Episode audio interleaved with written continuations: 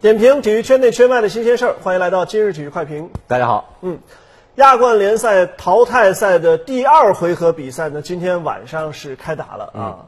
结果呢，率先亮相的北京国安，虽然第一回合是客场一比一战平对手，但是回到主场攻体，最后竟然零比一输了。嗯，非常而且呢，也把自己这个晋级亚冠八强的这样一个曾经被认为一个像魔咒一样笼罩着他们的。这这这个难以突破的这样一个始终没有能够实现。呃，我觉得应该说这场比赛啊，北京国安应该是自毁前程。我们都说，相比于广州恒大，北京国安的这个前景更好一些。毕竟，首先在客场他没有输，那么在主场他没有什么太大的这样的一个进攻的压力。对。那么在这种情况之下，而且他又有一个客场进球，那么使得他在自己的主场只要守个零比零就 OK 了。呃，那么。最终的结果还是我觉得，其实可能就是第一回合的这样一个比分上面的这样一个结果啊，使得北京国安的思路不清楚，对，导致最终他自毁前程。嗯，像你所说的啊，关键是战术思想不统一。你说这场球北京国安要不要攻出去呢？如果你攻出去，先获得一个进球，可能你更加有利。当然了，你也可以选择摆摆大巴，我就死守，守个零比零，让你对方没办法。是，而且呢，甚至我摆大巴。摆得好，让你着急压出来，我还有机会打你反击。嗯，但是给我们的感觉呢是，呃，国安呢攻呢攻的不猛，守呢守的不狠，啊，这所以就像你所说的不统一大家的想法。嗯，而且还有一点非常重要的就是这一场比赛，北京国安似乎压力非常之大。嗯。大到个别球员甚至在场上的表现是有点失常的。呃，我们可以看到，在上半场，呃，队员在这个拿球、处理球的过程当中，杨志出现失误，好多球员自己自自自身的这样的一个很莫名其妙的传球失误，或者说啊滑倒。所以我觉得，其实就像你说的，也许正是因为想要去打破这样一个魔咒。使得球员背上了包袱，甚至因为这个一比一的结果，让他们看到了希望。他们觉得这次百分之九十，他们是有足够的这样一个机会，能够去呃创造这个历史，所以使得球员呃有这样的一个一个状况出现。而且呢，等于说整场比赛其实就是跟着对方的节奏在走。确实，就是像你说的。太想要晋级八强，嗯，所以背上了一种心理压力。另外呢，可能俱乐部啊事前抛出的一千万的奖金，嗯，也是一方面的压力。一人一千万，太想拿这个奖金了 啊！这个从这个意义上说呢，有的时候可能有些，呃，这个东西刺激的过了头啊，嗯，压力反而更大，对，不是什么好事儿，是啊。呃，而且呢，可以看得出，今天在进攻端这个外援的组合是有一点问题的，尤其是费祖拉乌。其实这一届的亚冠中超赛场，费祖拉乌还算正常，嗯，啊，进球也有啊。但是呢，在亚冠赛场上，你说第一场就吃红牌，到后面有关键场次单刀球不进的，对吧？包括今天这场比赛踢的也挺莫名其妙的，后来。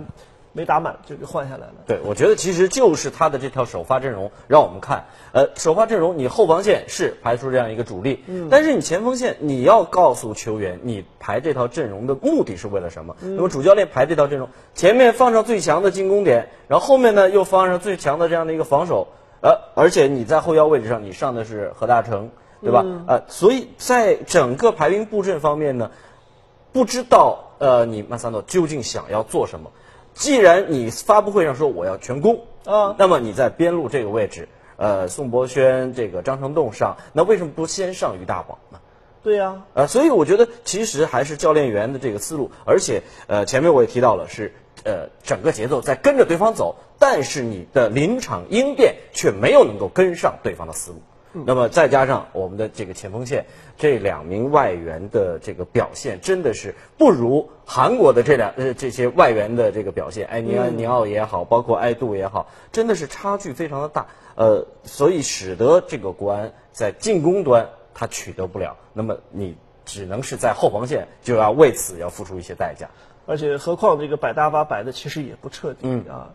中路你说的打一四四二的阵型，倾向于四四二，因为他上的费祖拉乌和德阳是可能意识当中是想费祖拉乌撤一下，但实际上在效果当中体现的是四四二。对对。你如果摆一个四二三幺呢，是是不是会防守更稳固一点呢？是。但是从这个时间来看，就是说，还是我们刚才说那句话，就是战术思路其实并没有想清楚，我到底是防还是到底是攻。对。那么导致了这场比赛出现了最后这样一个结果。嗯。呃，至于你说到最后时刻。周挺被红牌罚下，呃，可能又有更多的人又又要说了啊，周挺又成为了好像这个输球又输人代表。但我要说，其实，呃，当然周挺这个动作本身是不可取的，嗯，啊，但是呢，到这个节骨眼儿上，其实你想零比一落后之后，谁不想去扳回来？肯定会急躁嘛。但是早干嘛了？还是这句话，是对吧？呃，其实有着国安在这个呃比赛落比分落后之后，后半阶段大概十到十五分钟左右啊那段时间的猛攻。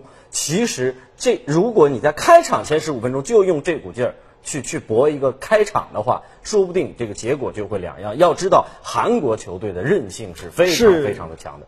正常，我我要说这话了。接下去，我们第一回合的时候还在分析说，对北京国安机会应该是不小的啊，有一个客场进球又不输球。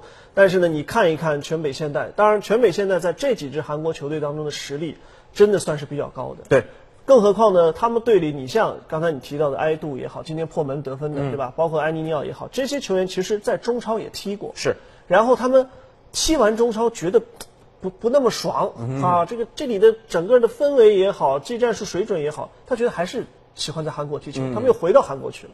然后呢，现在又来反戈一击。他对中超有一定了解，对你的这个队员的个人能力啊，甚至个别球明星球员的一些技术特点，他都研究过。是。所以他对你更熟悉。那反过来，我们虽然跟他们打过比赛，但是我们有没有彻底的了解他们呢？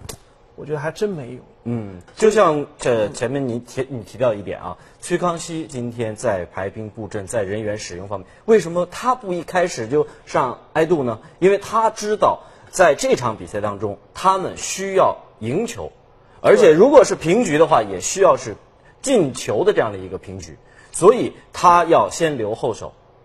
他要先稳固自己，先自己先不丢球，然后他要留后手。那么逐渐的，埃杜也上去了，然后这个这个呃轮流的这些这些啊适当的这些球员都都上去。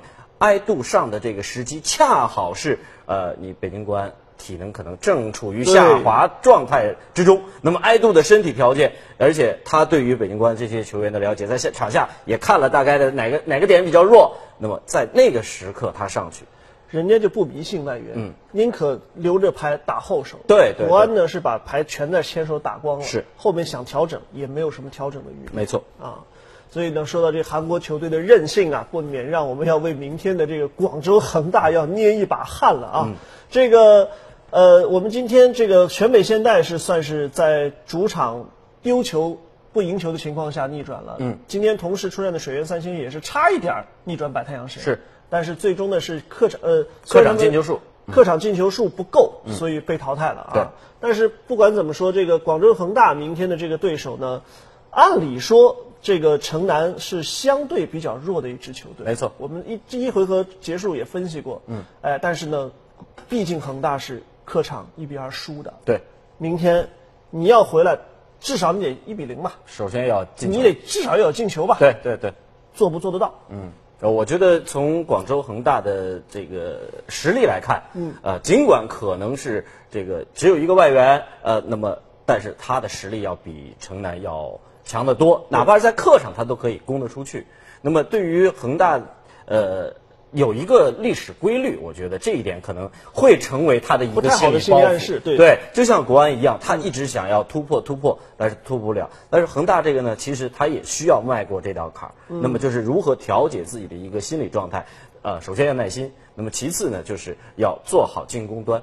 呃，在防守端，其实呃，应该说恒大。他的这条防线还是有一定的韧劲儿，有足够的这个韧性的。那么，首先就是耐心，然后你要能够把握住这样一个机会。嗯。但是我比较担心的一点是什么呢？比较担心的是下雨天，又是一个水池，这个恒大的场地确实最近一个阶段不太给力。对对对，会成为一个阻碍。嗯。呃，越想打破这样的历史规律，你看像北京国安就是越想进八强，越是进不了。对对对。那么对于恒大来说呢，第一回合输球，第二回合没有再也没能够翻盘的这样一个呃历史的规律呢，但我觉得吧，其实也就两次而已。嗯。谈不上什么，对，好像什么魔咒之类的。是。不像国安，你七八次了都冲不上去，那是有点感觉像魔咒。嗯。但这个呢，我觉得说破也就破，这不算是一个什么很大的障碍啊。对。但是呢。呃，人员的组合问题依然是困扰着卡纳瓦罗的。嗯，呃，有消息说可能这场比赛埃尔克森和金英权会带伤上阵，但是呢，也有说法，埃尔克森的这个恢复至少一个月，现在才二十天，是。真的让他带伤上阵的话，这个难比赛，就算他上去了，能不能发挥作用，也是一个问号。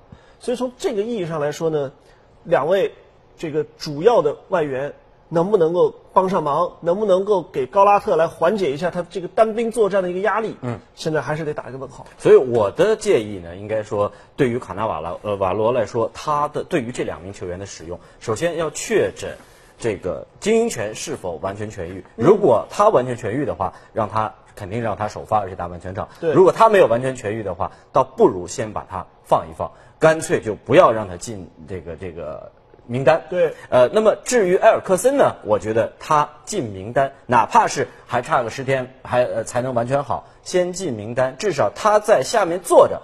啊，让对方的这个主教练他可能也会心里面要要打一个问号，究竟你会什么时候上啊？就像今天徐康熙对于埃杜的这样一个使用一样，也许最后你打个十五分钟、十分钟，哪怕对也可能会发挥奇效。是是是啊，毕竟这个埃尔克森对于其他这些球队来说，这种威慑力，嗯，那还是在。对啊。当然了，明天比赛还有一个很大的看点，那就是里皮呢 正巧回来了。当然，我们说正巧也好，还是有意识也好，嗯说不清楚啊。但是呢，里皮偏偏就是在广州德比之前来的，然后呢，准备看完这场亚冠淘汰赛第二回合再回去的再走啊。那么这场比赛，有人说了，会不会里皮给卡纳瓦罗支支招啊？嗯啊，但这样一下好像给队员这个心理暗示一下就又提升了一点啊。我觉得这是一柄双刃剑嘛。里皮的到来，那么他走是走的比较干脆的。那么他的到来，呃，在之前广州媒体报道说，里皮是不进更衣室，不跟球员啊、就这个呃不跟啊呃就这个战术方面进行相关的一个讨论。但是我觉得，其实里皮的到来，他如果坐在主席台上，那么他对于场上形势的这样一个判断，呃，应该说他能够是第一时间要比卡纳瓦罗经验要足得多。那么关键问题在于他和卡纳瓦罗之间在比赛过程当中能不能够形成及时有效的这样一个沟通，能把他的意思能够带带过来。